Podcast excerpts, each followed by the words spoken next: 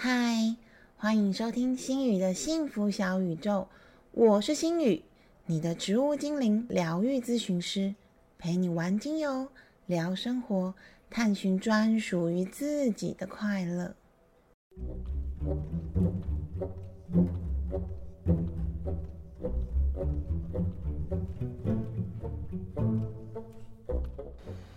嗨，大家今天好吗？有跟你自己聊聊天，说说话，说你自己很棒吗？今天是精油神话故事的第七集，我要介绍的是 King 一个国王的香草。那是什么香草呢？让我卖个关子。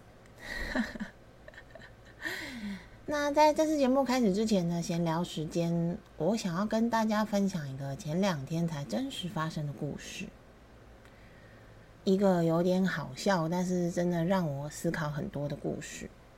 就是前几天呢，星宇一大早就跑去溪头走步道吸收分多菌。真心的推荐大家，嗯，如果你的心最近觉得很累，或者是你的心情没有很好的时候，真的可以一大早，就是在它一开的时候，就去溪头走走步道。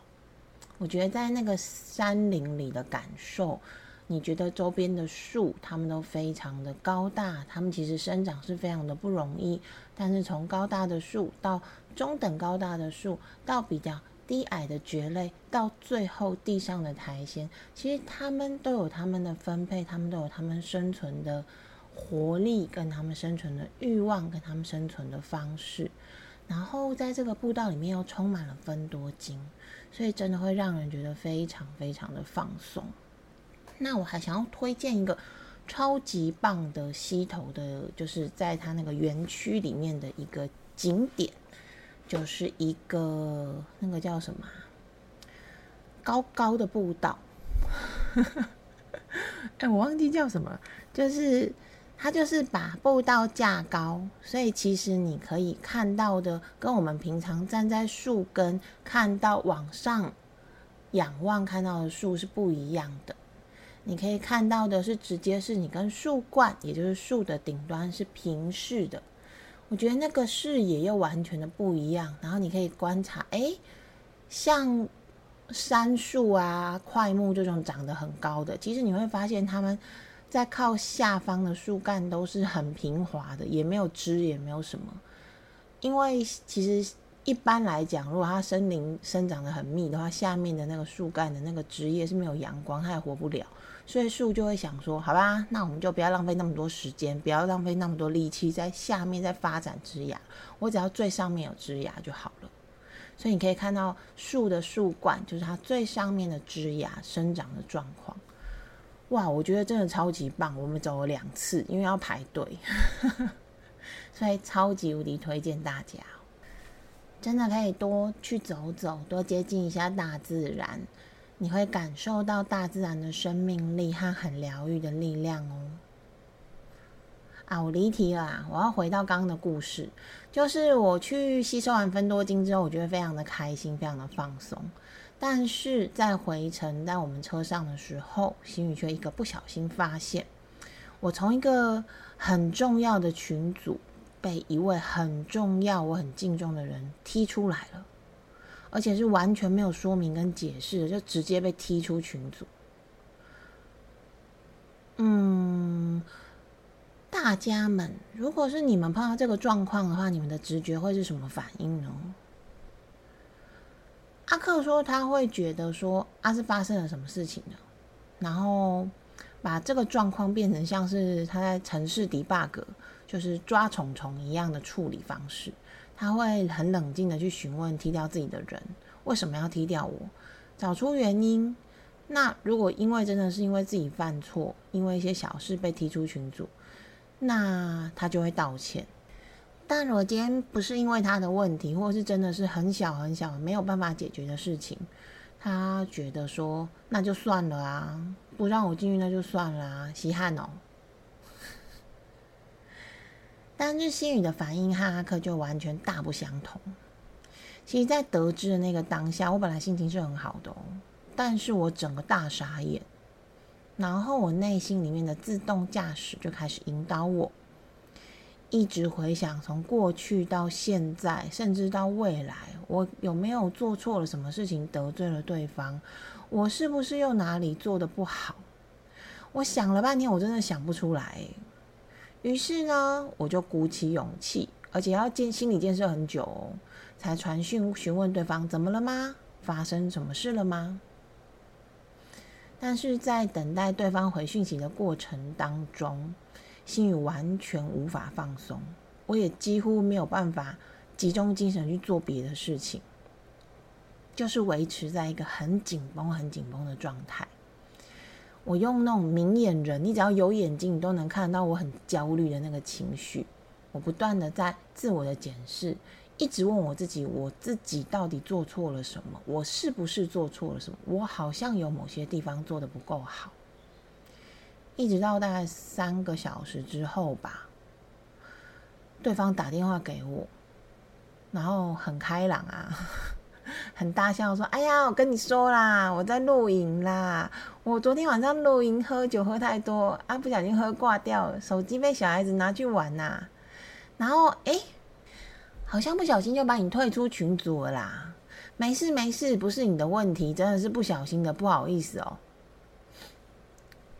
在听到的当下，我松了一口气，然后我就开始嚎啕大哭，好像那种充饱的气球突然被松开，它就会咻的飞出去，需要快速的把那种激胀的情绪发泄出来的感觉一样。哭的就是你知道声嘶力竭不能自已。事后其实想想，我觉得这件事情真的很不严重，而且也没有这么严重。但当下我到底为什么会哭成那样，会紧绷成那样子呢？有没有人在觉得另一半或者是亲朋好友好像不喜欢自己的时候，也会有跟我一样的反应呢？这事件哦，让我被其他朋友笑了好久，但是我却突然惊觉，其实也不算惊觉啦，我觉得是透过观察自己去思考到，原来我的自动驾驶的信念其中之一是把自责。和觉得自己做错了这两件事情完全的绑在一起，我会习惯在事情发生的时候，习惯性的先找出自己的错误。或许我就联想到，像过去啊，我们每一次家族聚会，或者是我妈妈跟朋友聚会的时候迟到的时候啊。妈妈都会跟朋友说：“哎呀，跟你说啦，都是小孩太会摸啦，他们出门前都摸东摸西，都不赶快出门，所以我们才会迟到啦。”我直觉是联想到这样一个画面，但其实明明我很早就已经准备好了，所以应该不是我的问题。不过那个时候，或许我就接收到了，在所有的自己所谓的不好当中。就必须要证明有一个人是错的，就是迟到可能是不好的行为。那在这个不好的行为当中，就要找出来一个错的人，导致这个不好的行为。那那个错的人就是我们，因为我们太会摸了，所以就迟到了。或许从小就种入这个信念的我，也就习惯性的像以前最讨厌的大人一样。习惯在不好的事件里面找出一个错的人，而且习惯陷入那个人可能就是我自己，还有犯错的自己，就是会被人家讨厌、不被人家喜欢的恐惧里。能发现这个认知，我其实还蛮开心的啦，因为真的抓出一个自己的自我信念，然后去接受它之后，慢慢练习让。这个感受消失，我觉得蛮有用的。所以呢，我今天的精油链就决定请出了一个自信配方。我今天的精油链调配是依兰依兰加上台湾黄菊，再加上真正薰衣草。希望依兰依兰精灵能够帮助我破除焦虑感，能够自在的做自己，发挥出最好的自己。而来自我最近的新欢，也就是青羽快木，他们自己蒸馏的来自台中的台湾黄菊精油，则是希望它能帮助我看到身边的丰盛，不会在发生不好的事情的时候，只想到不好的感觉，只想到要找出凶手，只看到让人窒息的不足还有匮乏。最后呢，我则是请薰衣草精灵给我最包容的温暖。让我就算察觉了我自己的问题，也知道没有关系，我是安全的。就算别人不喜欢我，还是会有其他人喜欢我啊，是没有关系的哦。相信我，这个真的是需要练习的。而精油能够一步一步陪着我们，支持我们走过这段练习期间最难受的路。如果你跟我一样也是习惯性的自责选手，欢迎你可以来我的粉丝页或者是我的 IG 留言跟心语聊聊，一起让自己变得理直气壮起来吧！哇，终于要进入正题了，我好久没有讲精油神话故事了，大家有想念这个精油神话故事吗？有听众留言跟我说啊，说他最喜欢的就是精油神话故事。因为以前都觉得精油跟这些植物好像离自己有一点点远，就不是在自己的生活圈里面。但听到神话故事之后，就发现，哎，其实这些精油或这些植物好像也没有这么崇高，他们有一些很有趣的故事。那在记住就是精油的功能的时候或效用的时候，哎，也就更容易可以连接了。所以我就决定继续写这个系列的故事，因为每一次我在收集资料的时候，中英文资料的收集都能够让我自己也学到更多。那我们今天要讲谁呢？上一集的精油神话故事，我们讲的是花中皇后，也就是玫瑰的故事。大家对玫瑰有多了一层了解吗？那我们把皇后说完了，这一集我就想要跟大家分享香草之王的故事。香草之王是谁呢？香草之王就是我们常常吃的罗勒。罗勒，我相信台湾应该大家都知道吧？啊，你不知道罗勒是什么吗？如果你不知道罗勒是什么的话，那你有吃过青酱意大利面吗？你有吃过？我们最爱的盐酥鸡里面一起丢进去炸的那个九层塔吗？你有吃过中菜餐馆里面的九层塔蛋吗？它们可都是属于罗勒属的一种哦。罗勒它属于唇形科的罗勒属，来自于这个属别的植物，它们大多都有像甜罗勒，也就是打青酱，或者是九层塔。这样子强烈的香气，我们从属种名就可以看得出来。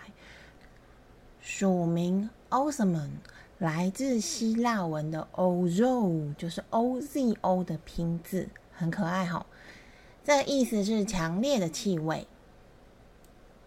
而种名 Basilicums 则是来自希腊文的 Basilis，它据说是在君士坦丁大帝和圣海伦娜。他们发现神圣十字架生长地点上方所长出来的植物，所以它被取名为意思是国王或者是皇帝的这个名字。我们从英文的名称 Basil 也看得出一点点字根的端倪。还有一说是相传罗马皇帝的神级君王君士坦丁大帝，他历来有头痛的宿疾。每当发作的时候啊，总是感到头痛欲裂到痛苦不已，而且很多很多年都是这样。很多名医跟神医来看过都没有办法痊愈，直到某一天，君士坦丁大帝用到了罗勒精油配方来搭配的止痛剂，才终于舒缓并且解决了他困扰很多年的头痛问题。于是呢，君士坦丁大帝就把罗勒命名为君王之草。代表它就是治疗我头痛的药草啦，也因此罗勒就被称为香草之王，The King of Herbs。也就是我们今天要讲的国王的故事喽。关于罗勒的名字真的是众说纷纭诶，还有一个很厉害又很有趣的说法是，在古罗马的时期啊，罗勒的名字源自于喷火龙的名字 Basiliscus 的意思，因为在传说当中，勇者的胸前都必须要佩戴象征勇敢和王者的罗勒，才能够解除魔咒、打败喷火龙、拯救苍生。还有另外一个传说，是罗勒的 Basil 是演变这一种半蜥蜴半龙，只要看一眼就能够让你死掉的恐怖怪物 Basilisk。罗勒它拥有对抗这种恐怖怪物的眼光，它的呼吸，它喷吐的吐息，甚至被咬伤后也能够帮助痊愈的神奇疗愈魔法。在罗勒属的植物当中，一般人最熟悉的应该就是打青酱的甜罗勒，也就是 sweet basil，还有盐酥鸡当中不可或缺的灵魂点缀九层塔了吧？不过除了这两种之外，罗勒可是拥有很多亲戚的哦，例如像灰罗勒、丁香罗勒、神圣罗勒、柠檬罗勒等等等。它们的身形大多是一年生或者是多年生的草本植物，或者是灌木。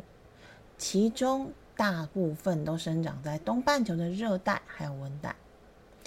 那里面有几种比较常见可以吃的，就是包含像柠檬罗勒啊、紫罗勒、甜罗勒，当然还有台湾人最熟悉的九层塔喽。大家有没有好奇啊？九层塔为什么要叫九层塔嘞？其实是因为你有种过就会知道。九层塔的花，它长得高高的、长长的，而且是层层叠叠、一叠一叠、一层一层叠上去的感觉，有一种雷峰塔的气势。那因为这个花的形状的关系，所以就被称为九层塔。那其实罗勒的花也是长长高高的，跟九层塔是长得很相像的。我通常都会把罗勒的花在还没有开之前都先剪掉。以免植物很容易会在开花之后就老化。这边就跟大家分享这个种植的小 paper。如果你们家的罗勒要开花了，在它的花还没有开之前，可以先把它剪掉，它的叶子就会生得更繁茂哦。那以我本人来说啊，我种植过田螺乐、紫罗勒，还有九层塔，其中最多也最好种的，当然就是田螺乐。田螺乐非常的好种。它直接剪一小株，把它泡在水里，大概两周左右，然后大概两天换一次新鲜的水，它就会自己发芽。等到它芽长得很漂漂的时候，你再把它移植到土壤里面就好了。在环境上，只要有充足的阳光还有水，田螺乐就可以自己长得头好壮壮哦。不过，西雨在种植的过程当中有一些小心得，我很想特别跟大家分享一下。第一点就是罗勒，请大家要常常修剪，多多剪下来泡茶或者是煮饭，以免它就是会长得很高，会长成那种灌木。那当它长得很高的时候，下方的茎就会变成木质化。其实没有不好，但我私心觉得这样比较难照顾，而且它的叶子也会变少非常的多，就没有那种整丛很蓬蓬、很可爱、感觉很丰盛的感觉了。我家的罗勒就因为这样，我还多移植了一盆，希望有那种蓬蓬的感觉。所以大家要从中间把它的心摘断或者是剪断，那它就会从两边再生长出来哦。第二个再来是，请大家一一定一定一定一定很重要，我说了很多次，要特别注意蚜虫的清洗。啊，这段时间我的小花园里面，我的白色鼠尾草跟田螺乐都被蚜虫攻击。我真心觉得好可怜哦。蚜虫一般是从蚂蚁带来的，它们会在罗勒绿绿嫩嫩的茎上面长出一颗一颗椭圆形的东西，它会慢慢的长大。而且一开始你甚至会以为它有可能本来就长那样，因为它就是很难抠掉。直到后来我发现我的旁边的白色鼠尾草也中标了。才惊觉，天哪，这是讨厌的蚜虫！它们会吸收植物的汁液，还有水分，甚至会造成植物的死亡。去除蚜虫的方法，我们可以使用肥皂水。像我就是用无香肥皂丝泡水，比例大概是一到一百到一到两百左右，直接喷在蚜虫的身上，你就会发现本来已经有点长毛的蚜虫，它突然间变瘦了，然后很容易就能用竹签挑掉。不过其实植物的茎上面你也已经看到有被吃的黑黑一点一点一点，真的让我超级无敌心疼。而且可怕的是，蚜虫很容易就会复发。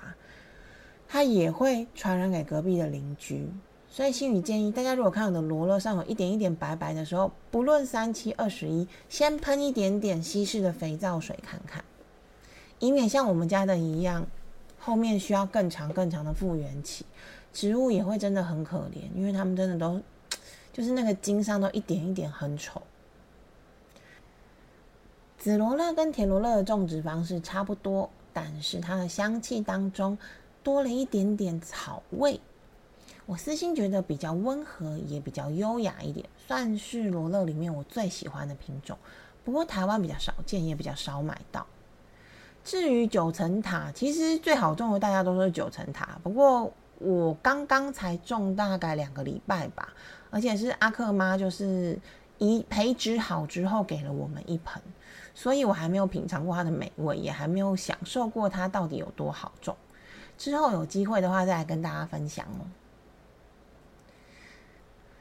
接着我们来聊聊，那芳疗之中会使用到的罗勒精油有哪些种类呢？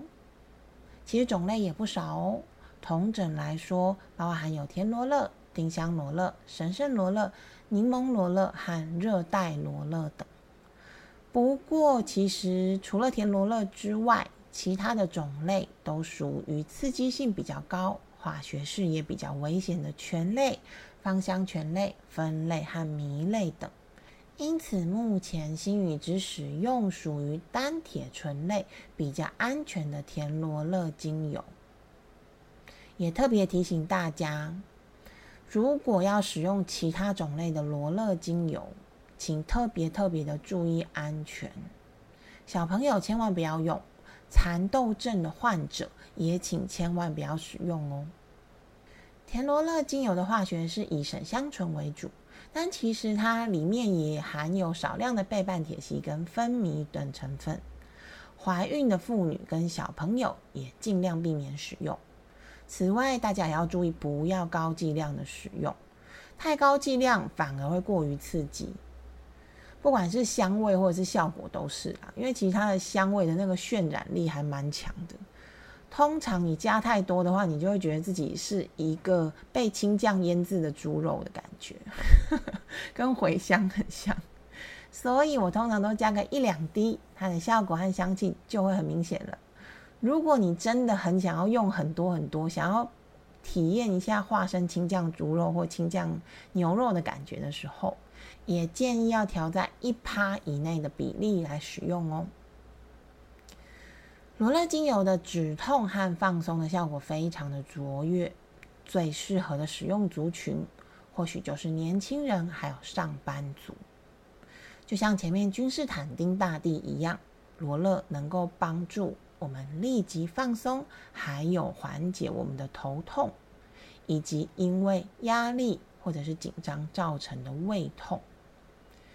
还有就是可以舒缓上班族因为压力或者是过劳而造成的肌肉僵硬，还有疼痛不舒服，非常非常的适合处理现在的上班族你们的压力症状。